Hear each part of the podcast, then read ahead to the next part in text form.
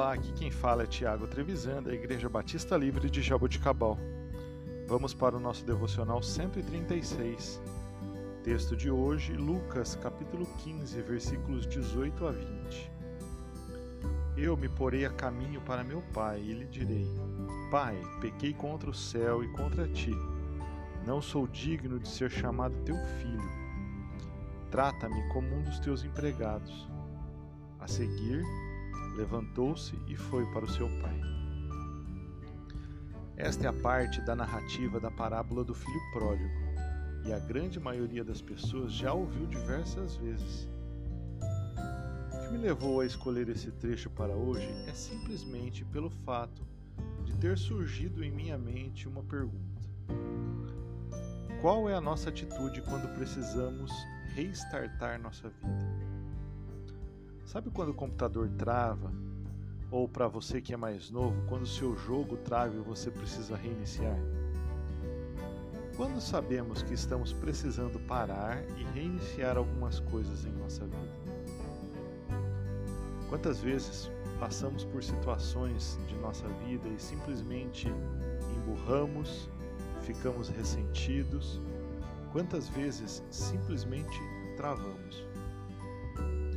Vemos algumas situações nas Escrituras onde simplesmente homens bugaram, travaram mesmo, e com toda misericórdia o Senhor os restaurou. O que dizer de Elias, que enfrenta 400 profetas de Baal, sai da batalha honrando o nome do Senhor e por causa disso sofre uma ameaça de morte de Jezabel.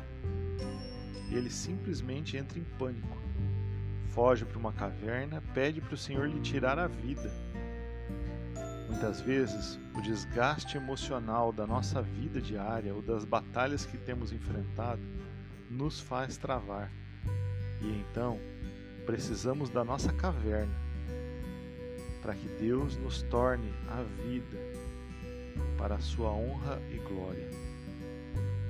O que podemos dizer de Saulo, perseguidor dos seguidores de Cristo, após um encontro com o próprio Cristo, trava literalmente por três dias, sem ver, sem entender, e quando restarta sua vida, torna-se o principal apóstolo de Cristo para os gentios.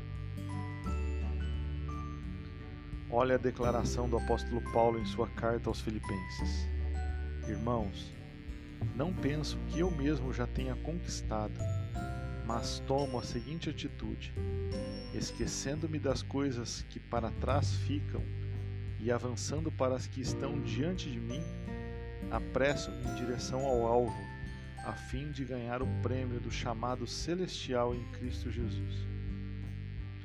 Queridos, que possamos estar prontos para reiniciar, prontos para recomeçar que não precisemos estar como o filho pródigo em meio à lama para entender quando precisamos de um recomeço.